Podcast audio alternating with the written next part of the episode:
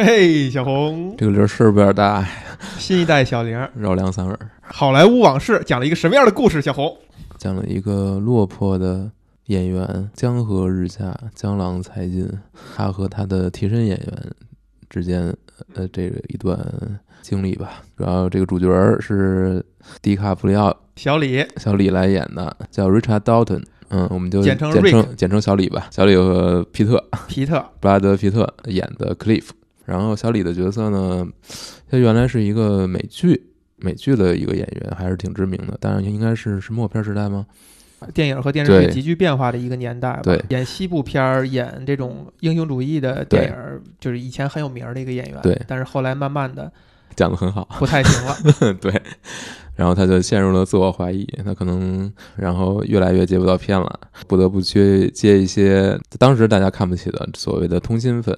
意式西部片。哎，嗯嗯，Spaghetti Italian 去演其中的一些反派角色，但是通过这个过程，他反而慢慢的找到了自己对于演绎的这种热爱。在这个过程当中呢，他是慢慢的是要跟自己的这位替身演员好友兼兼好友，要决定跟他分道扬镳。分道扬镳这个过程，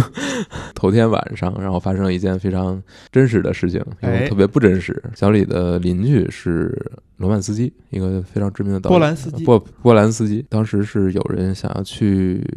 就是一批嬉皮士吧，垮掉的一代的代表吧，类似于类似于邪教的一个组组织织，呃，头目是所谓的曼森家族。曼森家族对，而这个也在美国历史上也是一个真实的事件，就是罗曼这个波兰斯基，波兰斯基就是这这个曼在这个曼森家族的这个首脑指挥下，一些信众信众就是进到闯入这个波兰斯基的家里面，然后杀了好几个人，嗯对，嗯杀了波兰斯基的老婆，还有好友，著当时名的风华正茂的演员沙朗塔特，还有他的好友，以及呃，他是好像是怀有七八个月的身孕了，一尸两命吧。这是历史上的事件。对真实事件，但是在这个电影里面呢，整个真实事件得到了一次改写，哎，也就是说，因为小李和皮特的介入，这些信众反而跟他们产生了冲突，但是被一一制服，一一处死，对，反而闯入了他们家。闯入了他们家，没有进去。嗯，然后因为这个事件呢，这个 Rick 这个小李也是呃得以和本应该死去的嗯，沙朗塔特。上反而跟他们建立起了一些联系，是不是证明呢？就是预示着他可能将来的星途会越来越坦荡。哎，嗯所以呢，这就是一个很怎么说呢？就是主角两位主角都是虚构的，嗯，但是一些配角是真实存在的。呃，而且因为虚构的主角的存在，呃真实的配角的命运、历史上的命运得到了一些改写。哎，是今年我九月份的时候又去美国哈，但在之前呢，我在美国的一个好朋友，不是一个经常联系的好朋友，他也不知道我要去，他有一天突然间给我发了一条呃这个信息，说哥，《好莱坞往事》太好看了，当然这是昆汀的一部新片儿，而且又是据说是他导十部电影就要退休，封封禁吧，算是、他可能还会存在于这个行业哈，但是可能就不再当导演了。他的第九部啊，一直也还是让我觉得挺期待的，而且确实这个小李是我非常非常喜欢的一个男演员，嗯，所以电影很期待。但是呢，也没有抱那么大期待。但是我这个朋友呢，突然间跟我发了一个信息，我让我引起了我的好奇，导致呢，到九月份的时候到了美国呢，其实第一时间就几乎算是吧，刚到没多久，就跟我的另外一个朋友，这个美国西雅图的大老泉儿，我们俩就去看了这个《好莱坞往事》。整个观影过程呢，没看懂，因为没有字幕。有一点点这个成分，嗯但是呢，后来我又回看的时候，我发现这电影儿其实看没看懂没有什么太大的意义。呃，但是我能讲的一个过程是说，看完以后，大老全儿跟我交流说，他前一半儿一多半儿吧看的是昏昏欲睡，然后看到三分之二处的时候，心里就一直在默念。最后可千万别杀死比尔，千万别杀死比尔，千万别杀死比尔。结果最后的三分之一就像是一个杀死比尔类的一个影片，然后他就问我：“你觉得有意思吗？”我当时给他的回答是说：“我看的如痴如醉，就前三分之二看的如痴如醉，就简直觉得太美好了。然后后边三分之一呢，看的是莫名其妙。就是我们俩有一个有点相反，但是又有一些趋近的一些感受，以至于到后来这个这些疑虑呢，就一直存在我脑海当中。比如说一些细节，前一三前三分之二是完全没有旁白的，也没有昆汀标准的那种几幕剧出一个黑屏，然后写字幕说第一幕、第二幕、第三幕，没有这样的东西，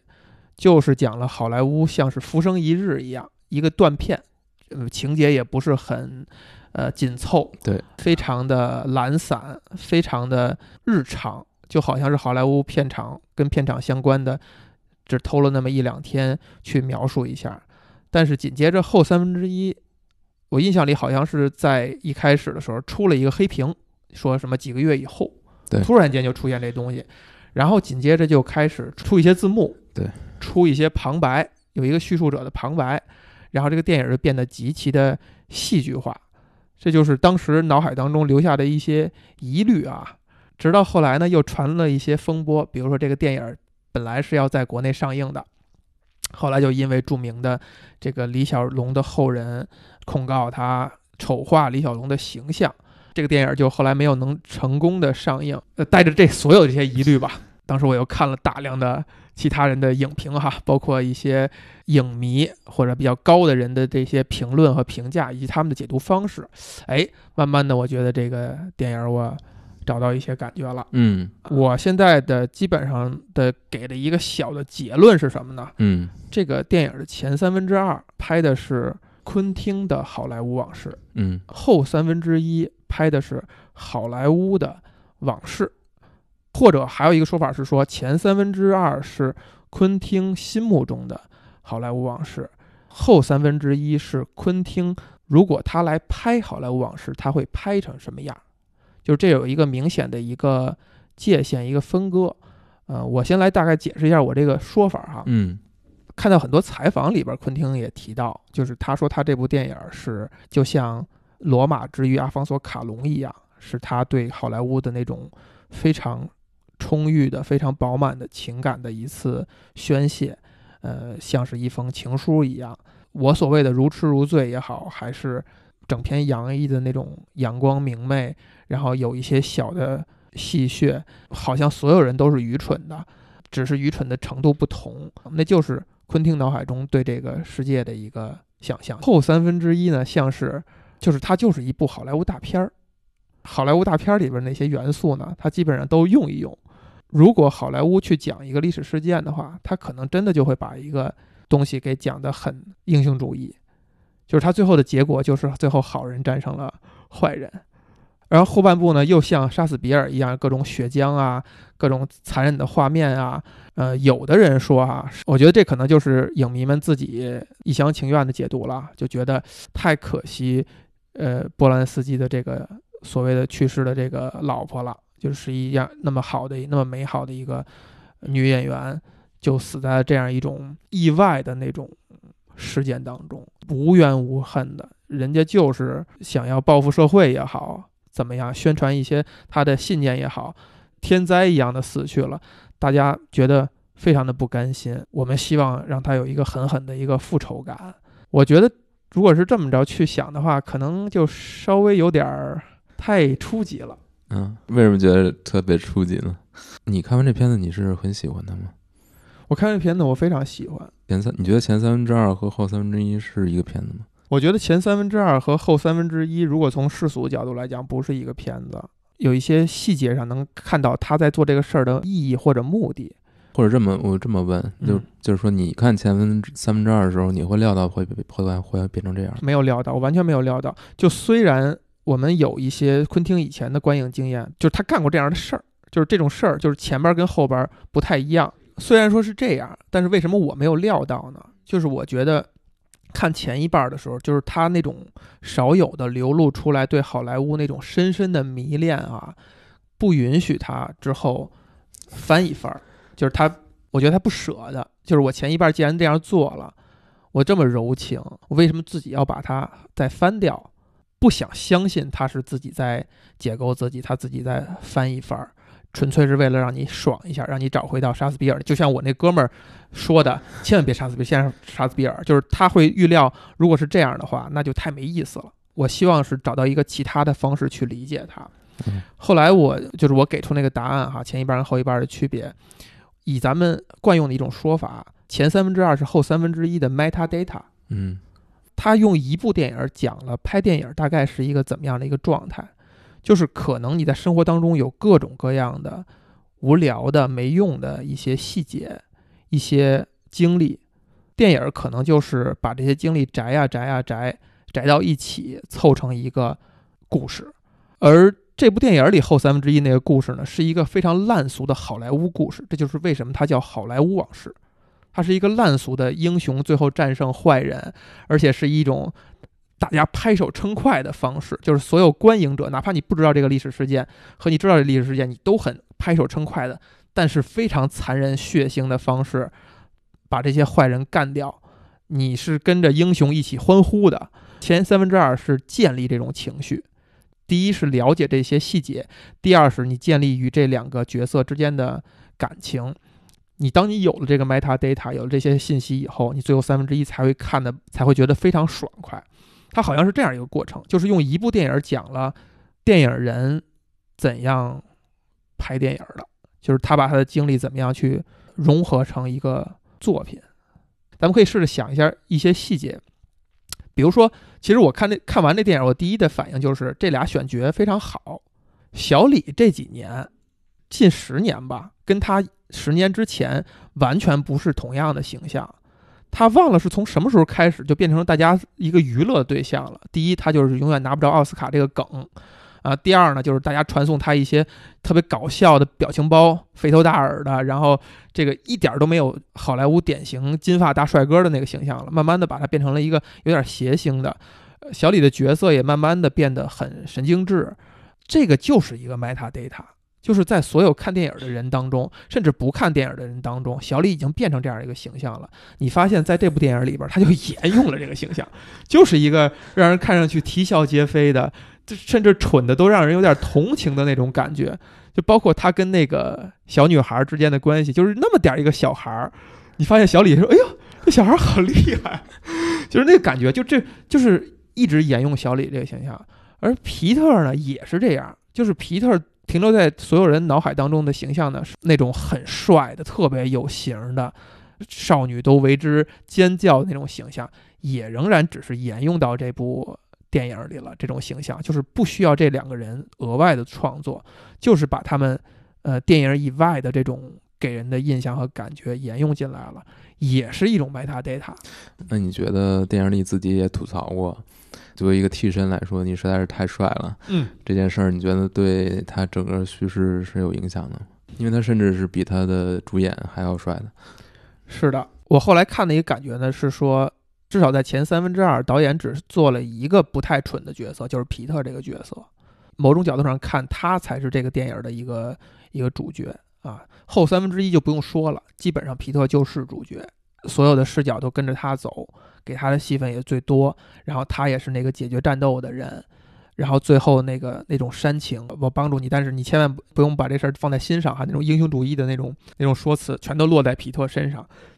前三分之二呢，你发现整个电影有一个算一个，就都感觉很蠢，就是导演都在踩他们，都在调侃戏谑他们啊，以小李为首，只有皮特身上，我们猜哈，可能的一层表达是说。呃，其实好莱坞有大量这样的人，就他们可能就是因为一些机缘巧合，因为一些偏幸运的问题，他没有那么幸运，所以他们成不了明星啊。但是他们是有才华，他们是可以成为明星的。在皮特这个事情上，就是让他最后三分之一真的成为了明星。就是如果我们把它当做一个独立的电影的话，那个电影里他就是那个闪闪发光的那颗明星。然后前三分之二是讲这个明星其实是一个郁郁不得志的状态。呃，然后就不得不说，就是他为什么郁郁不得志呢？一个是说，传闻他杀妻，嗯，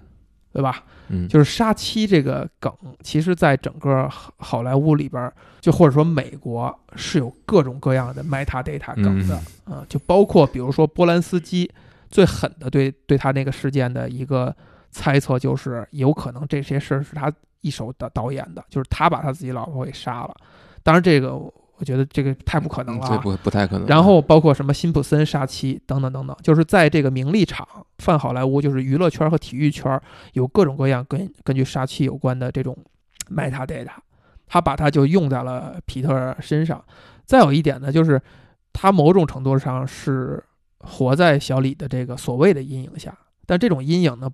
他可能自己不自知，小李也不自知，他也不是说我压着你，他也会帮你。帮不帮也是留了一个小的悬念，而且呢，就是他可能觉得我有这么一个小弟弟一直跟在身边，还挺舒服的。你反观皮特呢，也有可能这个想表达的是说，他觉得这样也行。不，你你如果按你这么说的话，其实他是一种反好莱坞的人格，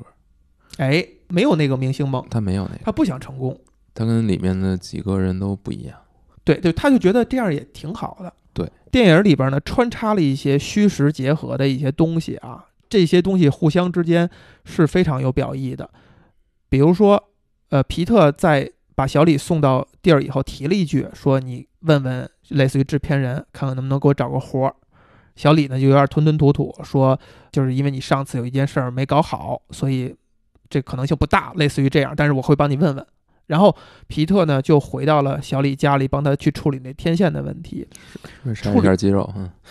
修一下他的肌肉哈。嗯处理天线的时候，紧接着就是弄到一半就开始就开始点燃一支烟。那个时候我们很自然的联想就是他在想，我我一演员，我在这干嘛呢？就是在怀疑这个事情，然后就接了他去想象、回忆当初他们提到的为什么跟那个小的制片人是有一些摩擦。脑海中回忆的是他跟李小龙切磋的那一段，所以我们就想，就他讲的那段有可能完全是他自己的回忆，就是事实真相是不是这样，不一定。这样也就解释了为什么李小龙在那一段描述当中是一个看上去有点反面的一个人物，就是所有人在去想跟自己有冲突的人，不论你赢还是对方赢，你都会把对方想象成一个反派。就是那一段影像其实只是一个想象，还有一些证据，就是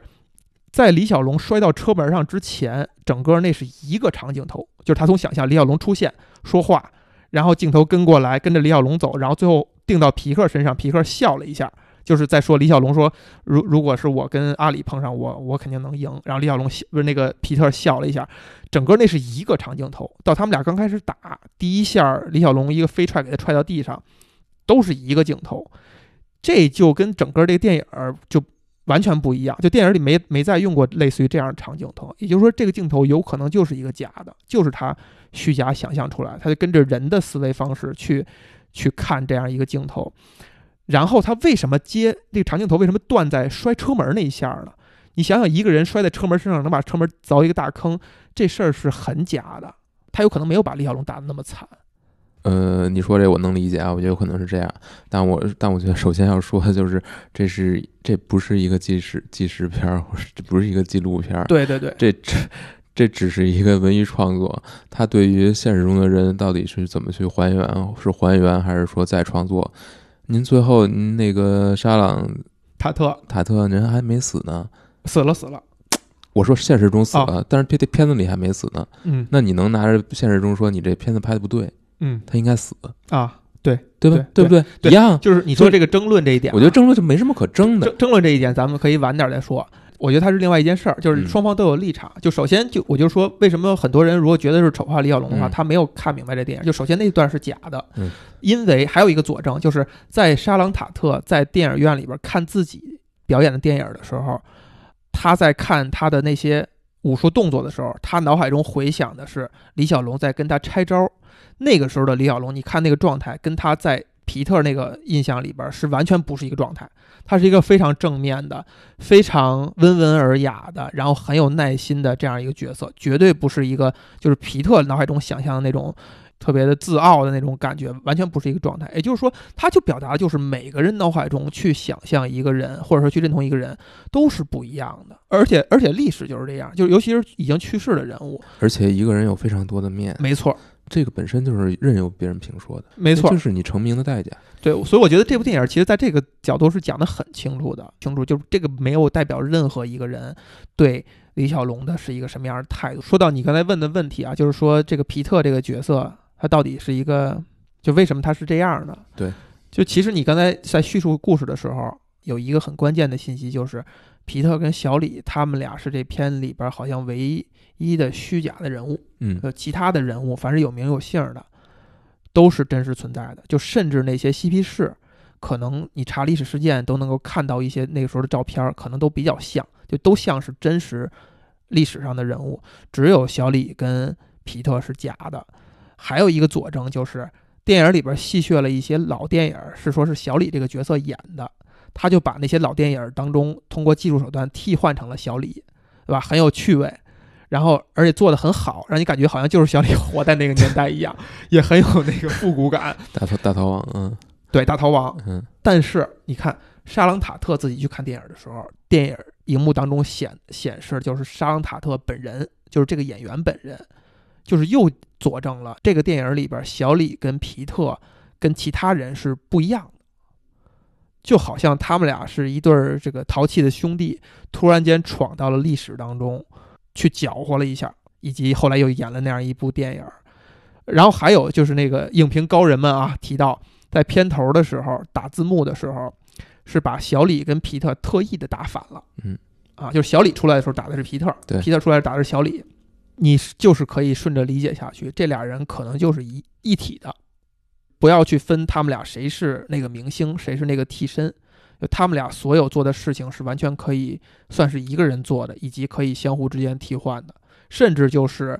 薛定谔的演员，就是一个演员如果闯进了好莱坞，他就有可能存在这样两种状态，就是要么他成为了一个明星，那明星也有落寞的一天，也不可能永远红；要么他就成为了一个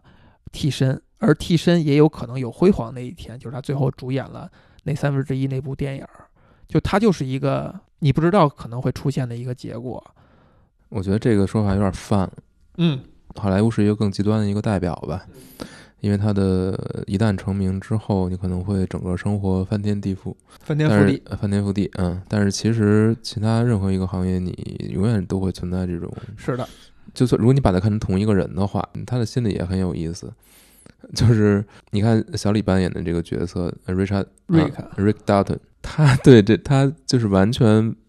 他身上有有很多东西是相反的。一方面呢，他是一个有一点自怨自艾，一切的命运都掌握在别人的手里。自怨自艾，嗯，对。呃另一方面呢，你他还是努力的。你看呢，他是有是有才华的，是的，他也能够爆发出来，但是需要有一定的条件。这个其实是打破了你对演员的一种想象，呃你认为演员应该是只有屏幕上的非常光鲜的一面，或者说表现最好的一面，但其实那可能是已经剪了不知道 对，是的，他可能演，他可能演了一百遍呃对，啊，然后很挑出挑挑出了一条挑出了一条能用的。这个过程，这个过程，他把这个后面的东西给你打开看了一下，这个其实是挺难得的。华彩戏其实出出现在他身上。对，比如说他那个刚开始表现不好，然后自己在车里边自己跟自己较劲，那一段用了一个跳剪的那种，就是跳剪蒙太奇，特别特别精彩，一直在跟自己教育各种状态较劲。这里边这个瑞克这个形象啊，某种程度上跟小李本人是有点像的。就是我觉得我对小李的一个评价啊，每个人可能对小李的评价不一样。我对他有一个时候从大船开始。一直到现在有一个很漫长的黑转粉的一个过程，而且是极其的粉，到后来是非常非常粉。这个小李在我看来就是一个他极具表演才华，这个是天赋，就是是天才，但是他不是一个特别聪明的人，他不是靠聪明去演戏，他很多东西是有点靠本能，他就是擅长表演，但他又不是说那种智商高智商的那样的人，他也不是一个。特别努力的，就是跟表演较劲，他也完全不是这样的一个人。就在这个电影里边，蠢的那一面给给表现出来了。就他自己也不知道自己能不能演，有没有能力，就好像这小孩给他点拨了几下以后，突然间演技就爆发了，也不一定。就这个不一定，这个不是说他自己靠聪明才智就想出来了，就是可能机缘巧合，他就能达到一个状态以后，但是他自己都不知道。他自己自己都不知道，甚至这小孩最后夸他两句以后，还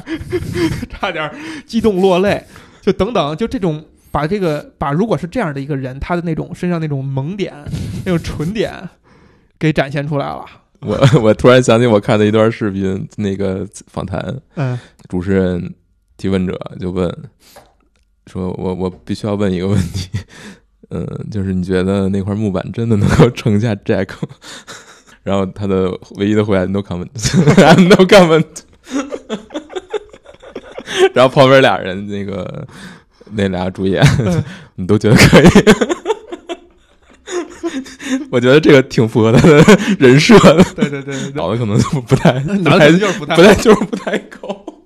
然后包括你刚才谈到啊，这个这两个瑞克跟这 Cliff 这两小李跟皮特在电影当中，他的两种心态，我觉得仍然也是一个演员，他可能随时会产生他在游移的心态，就是要么我就随波逐流吧，无所谓了，对吧？我就当个替身，我能有个活儿干就行了。哎，不行，我得成为明星，我得努力。哎呀，算了吧，我估计又不太行，还是得做任何事儿，可能人都会在两个心态，一个偏积极的，一个偏消极心态当中去切换。我觉得也是一个一层表意，就是这两个人可能就是就他们俩加在一起，构成了一个在好莱坞拼搏打拼的一个演员的一个一个状态。而且其实他点了非常多次，就是一个演员是否能够成功，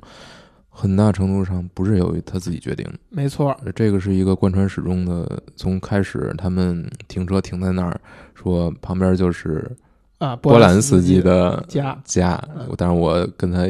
这还是我第一次看到他，鬼火镇住了这么长时间，好像那就是他的事业的上升通道，嗯，但是他但是他也没有去，他也没有去做什么，嗯，而且他做什么恐怕也没有什么意义。对，可能大家都踢破了门槛子，是吧？一个当红的导演对，都愿意去找，那可能你就是芸芸众人当中的一个。而最后他得到这个机会，被邀请进去，又是因为什么呢？对，也是因为一个非常没有来由的事件，对，就是这个是一个完全随机的，你也没法去控制。但是就是因为这个原因，所以他最后可能会事业再迈上一层，最后三分之一的这种戏剧性嗯，和整个一个人在好莱坞拼搏的生涯的戏剧性或不确定性，嗯，它是统一的。就是这些事情可能发生，也可能不会发生，可能会按照这个方式发生，可能会按按照那个方式发生。好莱坞就是这样这么一个地方，对。就是它会发生这种凶杀案。但是当凶杀案成为素材的时候，嗯好莱坞，如果你掌握了话语权的话，你可能把这个故事完全讲成另外一个状态。对，这个状态就反映了所有能卖座的可能性。嗯就是他之所以这样去讲，就是因为这反映了所有观众的心理，就他们痛恨这个事件当中的受害者，嗯呃，痛恨这个所谓的曼森家族这些行凶者。嗯那么我们就把它反过来讲，这样让大家觉得大快人心。那我换个问题来说，你觉得跟无耻 Inglorious Bastard 的嗯，无耻混蛋。呃的最后这个处理，你觉得是一样的吗？你还记得那个我记得那我记得个处理吧？嗯而且《无耻混蛋》是我一个隔一段时间就会拿出来再看一遍的电影，嗯，也可以算是就是昆汀我最喜欢的，就是靠前的一两部。我我非常少有这种隔一隔一段时间我真的想看一遍的电影。我我能数举出来只有 Rocky，还是为了这个享受一下他的带来的那种激动，是吧？对，无耻混蛋最后的结尾就是在臆想当中，大家去杀了希特勒。对，主流观点会认为这俩电影最后都在干同样的事儿，嗯就是让大家爽快一把，就所有人心所向。我们希望希特勒是以一种丑陋的、惨烈的方式被杀死，我们希望以一种更大快人心的、更戏剧式的方式把你弄死。因为希特勒最后无论是历史还是什么，都是死了嘛。那谁都会死的。对，然后沙朗塔特这个就是我们希望这个这个妙龄少女还能活下来。不是你你觉得无耻混蛋就是为了让你爽一下吗？我觉得不是的，我嗯觉得不是的，我觉得它仍然有一层表意是。历史就是一个交给评述、评论者、评述者的一种方式，当然也有一些有点过度诠释，或者说真是昆汀表达的意思是解读无耻混蛋，是会把那个结尾再做拆解，就他的情绪是真实的，就可能最后这个结尾，就真正这个动作是不真实的，但是那些情绪是真实的，就包括希特勒他们自己的人，可能在过程当中都安排了无数次暗杀希特勒的可能性，就这个东西是真实的。那成功不成功有什么意义吗？如果真正历史上这个人最后就是死了，是这肯定是没有，但就是为什么你要这么拍？啊，我看到有一个就是影迷的一个比较一厢情愿的说法，是说那个东西是电影的胜利。你可以把最后希特勒死的那个镜头当成是这个电影最后的结局。屏幕上面剧院上映的不是一场宣扬呃纳粹的，你可以看成最后是屏幕里屏幕外做了一个切换，就是有的影迷是这样解读的哈。希特勒那个死，这个突突突突突把脸打烂了，那个东西像是屏幕里在演的内容。就是我作为一个剧院的放映者，我作为一个犹太人，现在就是这样。现在电影工业好莱坞就掌握在犹太人的手里。我作为一个电影工业的参与者，我改写结局，我把这个电影的结局给你们改写了，改写成有这样一种戏里戏外的一种切换的一个感觉。就是在和平年代的时候，电影就是那个，就是历史，就是在书写历史。我看法可能跟这个相近。那你觉得回到好莱坞往事吧？你觉得他这个手法，我觉得肯定是相似的。那你觉得他表达的意思呢？你觉得和昆汀本身对于好莱坞的这种怀念以及热爱是有关的吗？你看完电影以后，你会产生你会更喜欢前三分之二，还是更喜欢后三分之一？因为那天你其实你之前跟我说过别人是怎么看的，但我其实之前我自己想过，可能有点类似啊。但是我觉得他这个创作手法应该是逆向创作的。他自己应该也说了，就是我先写好结局高结高潮，就是这个我真正要讲的东西就就是这个要表现就是这个，那我我往前写，我看哪些部分是能为这个高潮服务，每条线我往哪儿按什么线索，最后我把这个写完。所以这种就是这种写作手法创造出来的作品，你看前面的时候你是猜不到的，嗯，因为它不是一个逻辑推演过来的，它只是说把东西埋到那儿了。前面这些东西为什么你觉得特别散、特别特别懒洋洋，没有什么关系，没有什么特别明确的主线？就是因为它是为后面服务的，它前面是本身是没有一个非常强的彼此之间的关系，就各条线索之间是没有什么彼此的关系的。你包括他那个搭车的小女孩，其实他真的和后面有什么太大关系没有？他的目，他存在，他其实是一个很工具的一个角色。他们是为了把呃克里夫引到那个他们那个据点圈子，这是我觉得这是应该是昆汀一贯的一个手法嘛，就是他是写作是这么写的，但是这个就是创作者的相对于观众来说，他的一种非常强的优势，就是我可以这么干，但是你只能正序看看，嗯，那我我可以把所有东西挪到最后，挪到最后你也会觉得很精妙，所有东西都到一起了，但问题是我是从后边推着往前写的呀。比如说喷火枪，我让前面也出现一下。对啊，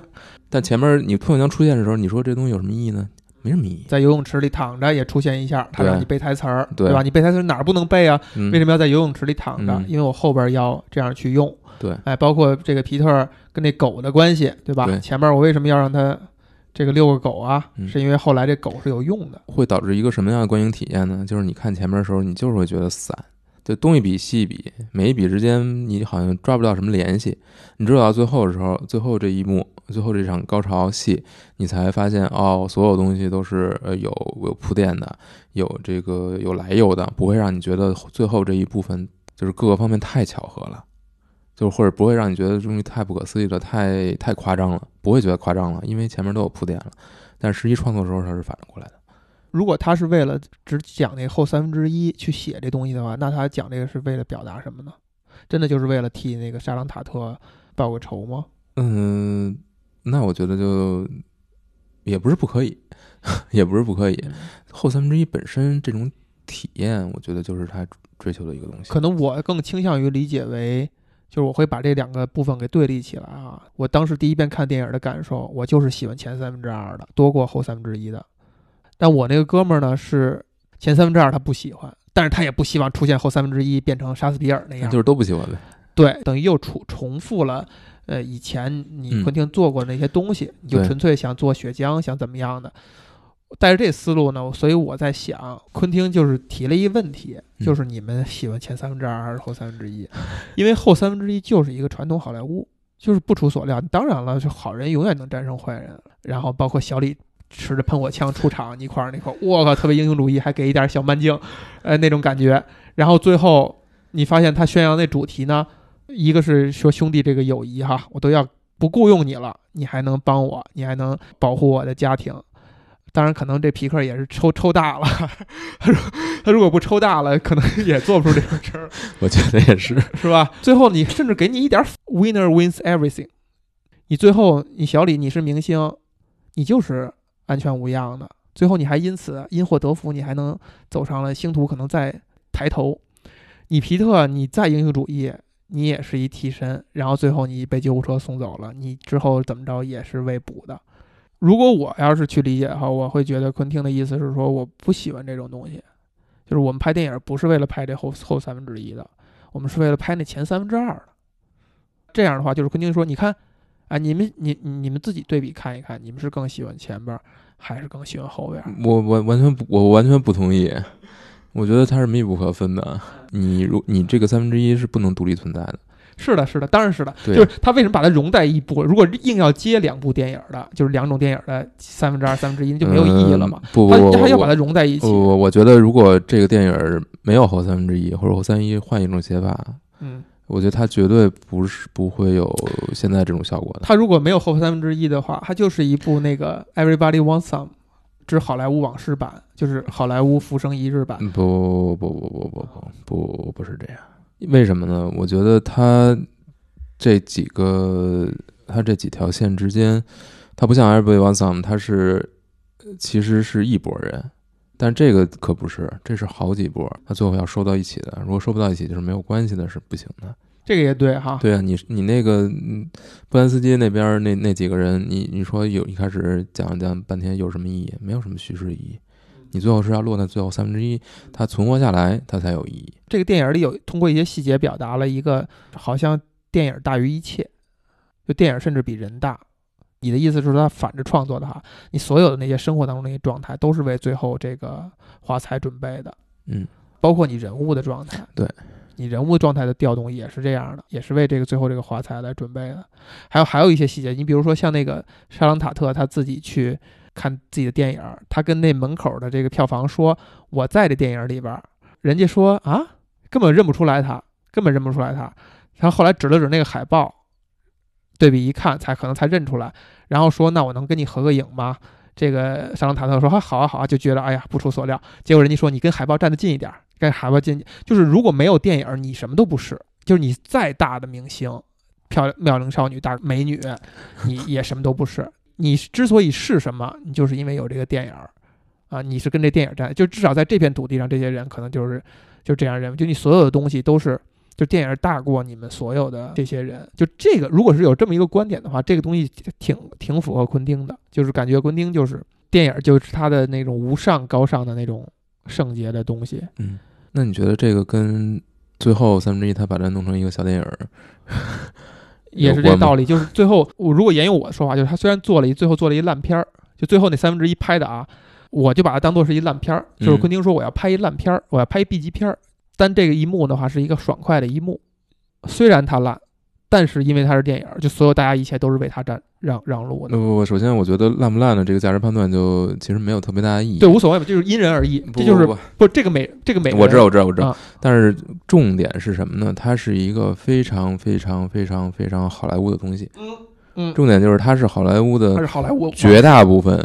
对电影，电影的就是充斥着那些那些，抽象化。对对对对对，就是这样的。所以呢，它为什么要有这个东西呢？因为就是像你说的嘛，就是你要这个东西，你最后这一段才是核心的好莱坞嘛。就是所有人在创作到底是什么呢？嗯，创作的就是这个。大家都在创作这个啊。至于好不好，我先我不说什么，对你自己你看吧你自己看，你自己看吧。对对对但是我要告诉你，所有东西都是为这个准备的。嗯，对，就这些人，他挣扎也好，他顺遂也好，他的一切方方面面，最后就是为了这一刻，就是为了展现给你。甚至历史事件也是素材之一。嗯，就是那种电影至高无上一样，就你你为了电影，你小李就可以把一个小姑娘推倒在地，即兴发挥，咣叽推在那儿了，大家谁都不会说什么，觉得哇，这是你历史上最精彩的表演。小姑娘说没事没事，我做好了准备了，完全没问题。你你演的真是太棒了，就是大家，你为了电影，你可以一切什么东西全都不用在意了，一切礼数、人伦等等都可以不用在意。甚至你看这个不是传闻，呃，沙朗塔特跟他那个以前的未婚夫以及这个波兰斯基三是三人幸福的生活在一起，就好像你为了电影，你一个导演，你为了体验生活。你演员，你为了能出戏，你就可以不会再不用在意所有的这些世俗和条条框框。不，这是他的表达呀，就是咱们不一定认同哈，就是但是这是是昆汀的表达。嗯，那我有一个问题，你觉得他的第九部电影对吧？这这这是他第九部电影，这是他第九部，你觉得他有进步吗？那你看跟哪部比？整体上来讲，一定是有进步的。就是这个导演的活力是能体能体现出来的。他一他时刻想追寻新的东西，想想打破他以前喜欢擅长的东西。他每次每部电影可能会找一两个突破口，就包括咱们不太喜欢的《八个人》啊，咱们相对来讲都不太喜欢，是吗？对。相比而言，在昆汀的序列里边不算是喜欢的。包括《八恶人》，其实你看他在做在画幅上，据很多看电影的人说，如果你那在电影院真正用他那原来那画幅去看的话，哇，那就是简直就是视觉上的享受。而且他包括他对打光啊、室内的调度等等的，都还是挺有追求的。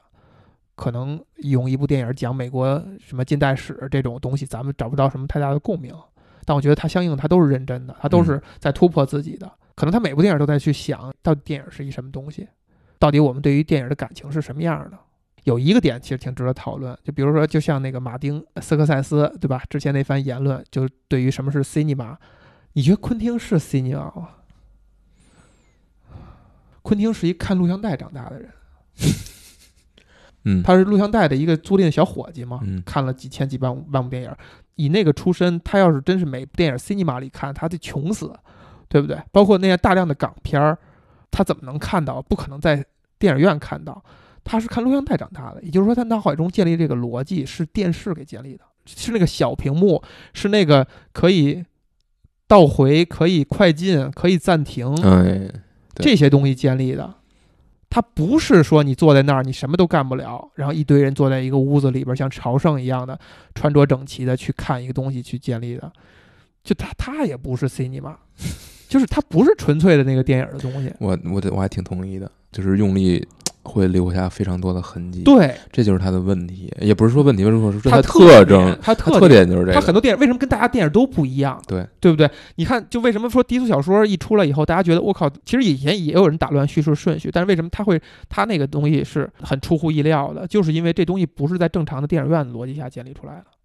他可能通过，比如他看电影的时候就是。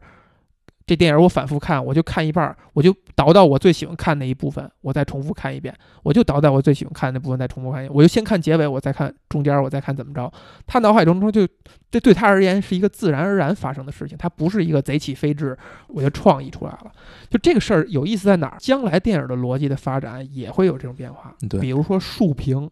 啊，某些短视频平台竖着都竖着看视频，以及短十几秒钟。我就要给你看一个三番四斗的一段小的情节，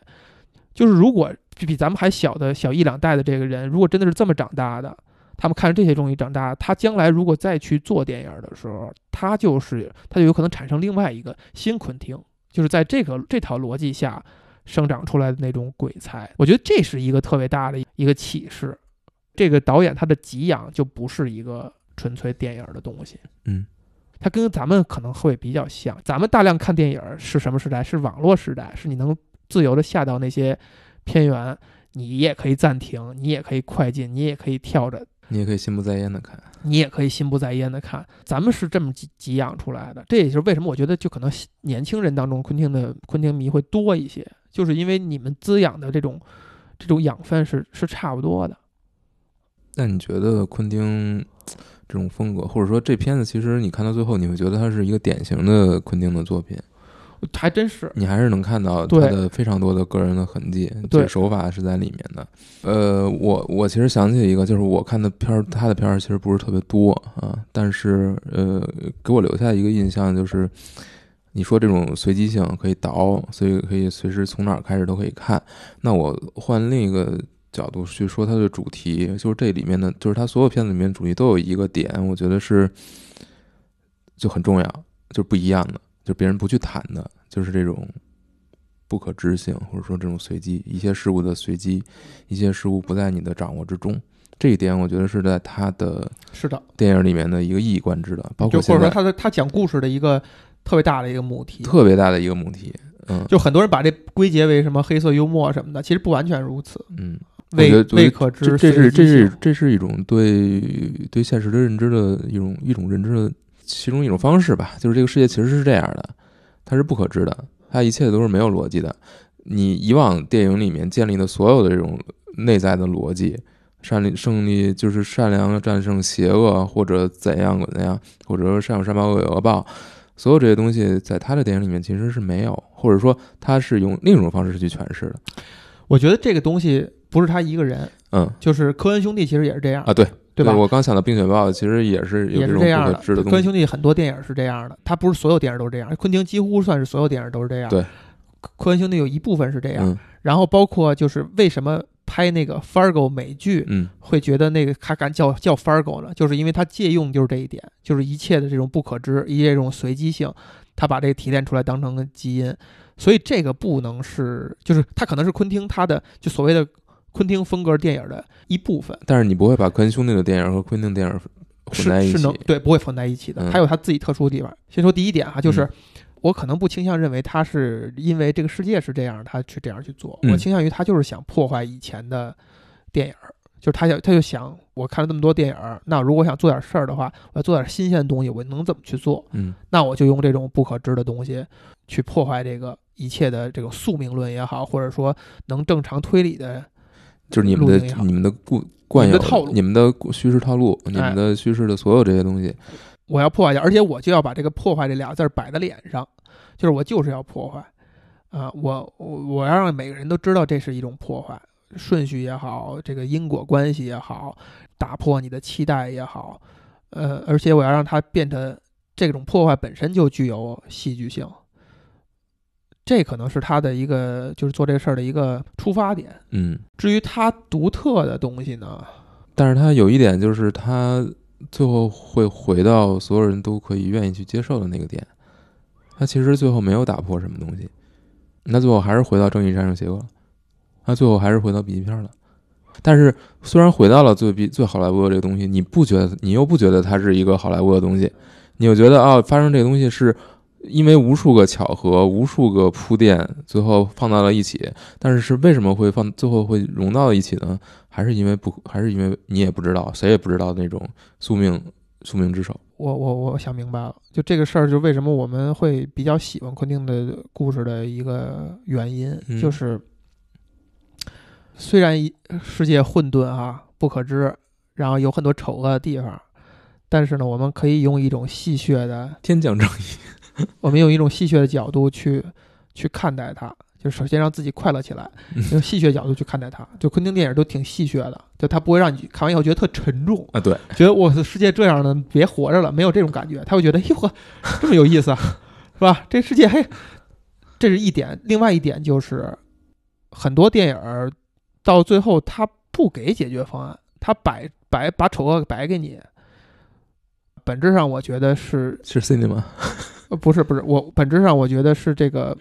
当然他已经比你只看那种正面的东西。呃假大空要嗯好了。嗯他告诉你世界的复杂性，嗯但我觉得他还可以应该再做一步，就他必须要给一些解决方案，给大家一些希望。嗯就是我们不是认清世界真相就完了，嗯我们还要有一些办法，或者说你是高人，你告诉我我嗯怎么样去 deal with it，、怎么去与这个世界相处，你最好能教给我。就是我认为好的作品应该是有这一点的，我也觉得是。哪怕你最后你要回到假大空，嗯也没问题。就是你我不讲假大空，我讲假恶丑，但是我最后要回到这个真善美，真善美，就是或者说告诉你一个你可以去解决这个问题的方嗯，法，或者起码不给你一个解决方案，但我可以给你一种信心，给你一种信心。对，这个好像并不是告诉你在家里要备一个火焰喷射器。这个好像可能昆汀是会给一些吧。你比如说，你看《好莱坞往事》里边，你就能够感觉到，就是你被触动的那点，一定有这个皮特对于这个小李的忠诚。对，一定会被触动的。对，啊、而且他是很正面宣扬的，就是在这一点上没有把他变成蠢萌化，没有踩，嗯。没有踩他，是那个是宣扬的。嗯。而且他把嬉皮士表现的就是一种不积极的，对，他没有昆汀说，你说痞子昆汀，他嗯按说他应该更亲近嬉皮那一套，但没有，他仍然觉得这个东西是很蠢的、很可恶的。然后包括在那么喜欢拍杀手的人，但是曼森家族在他这儿就是一个丑角儿，就是一个、呃恶角。他这些这这个价值观摆得很正。沙朗塔特的那个美好，对吧？有一些废戏，比如说他去听那个黑胶唱片啊，嗯参加 party 什么那些东西，嗯这些就是就是让你们看这样一姑娘多美好啊！就是你们怎么忍心让这样的姑娘就死了呢？就她的价值观的层面的东西，可能还是真的非常正的。就这些嗯东西，就是他要告诉你这些东西是好的，就是我们坚信这些，我们就能跟这个世界好像就可以抗衡一样。嗯然后包括小李，就是你的演技就是能被人认可的，对吧？你的努力就是能够为你演的戏呃增添色彩的，等等，就这些点上，就小这些点上，还都是特特淳朴那种三观正的东西。嗯然后包括比如说《无耻混蛋》也是这样吧，就对吧？你说看完这个电影里以后的人会觉得，在第一幕里边，我把犹太人藏在自己家里边是一种不好的行为吗？一定不是，一定你是同情这个屋主的。嗯就他最后被可恶的军官吓到这个流眼泪，你就是跟他感同身受的，但是你不会认为他做做了一件不应该做的事儿，你认为这就是值得宣扬的。嗯就哪怕你面对如此恶的势力，你做到此，你已经尽了你的全力了。然后最后，他也仍然要让这个这个逃出的这个少女把所谓完成的复仇，虽然最后结果是搭上自己的性命，但是也是要有这个正向的这一番儿嗯翻出来。包括比如说那个落水狗，对吧？落水狗其实讲的也还挺正面的，就是嗯这个警匪卧底还都挺讲义气，对吧？就就至少这个义气这一套东西还我也记不太清了还是还是会有的，对吧？然后什么金刚不坏，最后也是你这个你这个行凶的人也会得到报应得到报应。其实还有一个问题在，咱们聊聊聊聊看啊，不一定能留着。尤其前三分之二，你是怎么样度过？就所谓的这种无故事情节的、无故事性的情节。爱尔兰人马丁在接受访谈的时候说过，有人劝他说：“你这个爱尔兰人讲这么一个大篇幅的故事，最后成片是三个半小时，你为什么不考虑把它拍成是一部美剧，对吧？讲的再丰富一点儿，最后才给这个结尾。”马丁的意思是说，故事本身是需要前边一点儿一点儿情绪积累，你最后看到那个结尾的时候，你才能够有非常大的冲击力。前面这个过程不能少，而且不能是快速的，就赶紧吃糖豆一个一个给你，得慢慢的积累。如果你变成剧的话，你这个积累的过程又是不连续的，啊，它有可能积累不到，就你就需要一个长时间的，一点一点积累的这过程，最后才能爆发。对，然后你的膀胱跟着一起爆发了，你就那他就不管了。哎，你你所以他就需要这个过程。所以我们回想啊很多电影，包括这个《好莱坞往事》也是，前两个小时或者前三分之二的时间呢，他这种一点儿一点儿积累，一点儿一点儿给你抛一些因素出来，是必要的。他要用怎样的手法呃，让你度过这个漫长的过程？前三分之二，我觉得这个是非常看非常看你这个观众自己的。如果你对这个片子你是很认真的看，你其实是能够去看到非常多的东西，就是里面的各种画面里面包含的东西，包括这个每个人的演出，其实人家还是有很多可看的部分的。但是如果你是真的是想要在前三分之二你就找到彼此爽点，找到爽点，找到这个彼此之间的关系，你把你想把它看明白了，你就觉得你我你无我无法忍受你讲一个毫各个方面毫不相关的几个故事，那你就很痛苦了。你一下提到两点，第一个就是就是如果沿用马丁的那个话的话，这个 cinema 的意义就出来了，对吧？哥儿几个你们已经买了票了，都坐这儿了，你都已经坐这儿了，你怎么着你得给这面子，对不对？前一个小时两个小时，哪怕拍得很絮絮叨叨的，就是没有那么强的关联性，您好歹可能坚持个一个多小时，您坚持下来了，哎，最后我给你这一下，你觉得哦值，就是他通过一个仪式感的东西。让你度过这个过程，这是一个可能性。但是呢，你发现，比如说像呃《好莱坞往事》，虽然我第一遍看确实是在 cinema 里边看，但就还是沿用刚才咱们说的，昆汀首先自己是一个看录像带长大的人，我觉得他应该不是走这条就完全走这条路。而且这个电影，如果我想象我不是在电影院的话，我还是会津津有味的看下去。还有包括那个 Everybody Wants Some 一样，到最后结尾也不会给你一个给你一个集中爆发，但是你还是会津津有味的看下去。就是肯定还是有一些其他手段。你刚才提到了一个演员的表演是这样的，就是如果这个演员就是对你胃口，就他一颦一笑，你都觉得有戏，你都觉得是有韵味儿的啊。比如爱尔兰人当中的那个乔佩西，确实是这样的，就是你看他那张脸就觉得特别丰富，就哪怕他没有动几个表情，他那就是那个人物状态，你就觉得哎，这个人是真是有意思。啊，对吧？那比如说，你看你你很喜欢德尼罗，我呢就一般。德尼罗、帕西诺，我觉得我我都一般，都承认是非常棒的这个老戏骨演员。但是你说投不投缘，不是那么投缘。但可能你一看这两人的脸，你就觉得，哎，你怎么样，我都能够津津有味的把你盯下来。那相应的，比如说我对我来讲，就小李就是这样的，就是他《好莱坞往事》里边的层次就很丰富，他得他得演一个自己的蠢萌。在他演一个他在表演状态的时候，有的时候用力过猛，还得演表演状态的时候有时候收一点儿，还得演表演状态的时候这个戏不太熟，还得演就是他就是这个层次挺多，哎，你就觉得哎看着就就有意思，哪怕没有情节，就是演员表演也是一个因素。然后再有就是你对这个电影讲的那个时代的或者背景的，就是好奇与否。我觉得他《好莱坞往事》前三分之二其实相比他其他的电影。的那种处理，就前面这种处理还算是，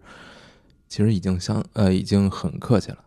是吗？就是他有一条主线，他有一条主线，其实是循着这个小李这条这个角色的主线，这条主线是你现实可感的。前三分之二最跳脱的其实是呃小丑女的那个角色啊，她那条线就她那条线是是就是就就是让你莫名其妙的，就直到最后可能才能解开为什么。为什么她那么重要？或者说，最后你发现她也不重要，她其实也不重要。但是，但是观众就比如说，他就是 metadata，就是如果他熟悉那段历史的，就觉得你得熟悉那段历史。你最后，你最后这个这个这个小丑女要死，对，哎，你才可能这么写。但是你发现，哎，最后跟他也没有关系，就反正反而被摆了一道，被抖了一下包袱。对。但对于咱们不知道这个历史，你看我看电影之前，我根本不知道这个波兰斯基的这个，就或可能只是隐约有一个印象，但是不知道他讲的是这个事件，你就觉得，哎。这个怎么办？但是你可能会期待的是说，他后来得给你个交代吧？嗯，得给你个交代，这个人跟那个到底什么关系？所以就是前前面三分之二的时候，你觉得这个只要涉及小丑女的戏，就是让人觉得莫名其妙。嗯，你说主题上肯定跟好莱坞往事是有一些关系的，跟那个年代是有一些关系的，但是你就是觉得这个东西是，就像你说的，只是单纯的展现一个对那个时代的怀念和对这种美好的一种展示，但是它其实在叙事上。就是让你要忍的，你就是不知道他要讲什么，这个东西有什么意义？为什么要看让我看这个？那但是因为好在它另一条线其实是比较明确的，还是比较明显的，能循着去看的。你就算没有最最后三分之一，你不知道后边是什么样的，你前面你前面你基本上你可你就可以看下来所以这个问题呢，其实我问的时候是有一个大概的一个模糊的一个感觉哈。我已经忘了你的问题了。就创作者如何让你度过前面这个？无聊的时间，嗯，就可能存在这么一个公式，就是你要想拍一个有表意很深刻的，呃，能给别人留下很深印象，能让别人思考的东西，你必不可少的是要有铺垫和最后，这个是肯定揭开揭开锅盖这一刻的。可能所有导演哈都想干这种事儿，能不能干就是看那个絮叨的东西怎么拍的能力了，就是他用什么样的手段能够。让你既觉得是一个平稳波澜不惊的，但是你又可以津津有味儿的把它坚持下来。嗯，第一是看能力，第二就是 credit，就有导演他已经建立了这种信任基础了。就比如说像昆汀、像马丁这样的，就是你觉得你这么爱惜自己羽毛，就算我前面看不下去，我相信你到最后是给我一个圆满的交代。这就是刷，这是刷刷刷自己 credit 了，就是你会期待他的第十部吗？非常期待，无比期待，就是真的是无比期待。你觉得他真的会收手吗？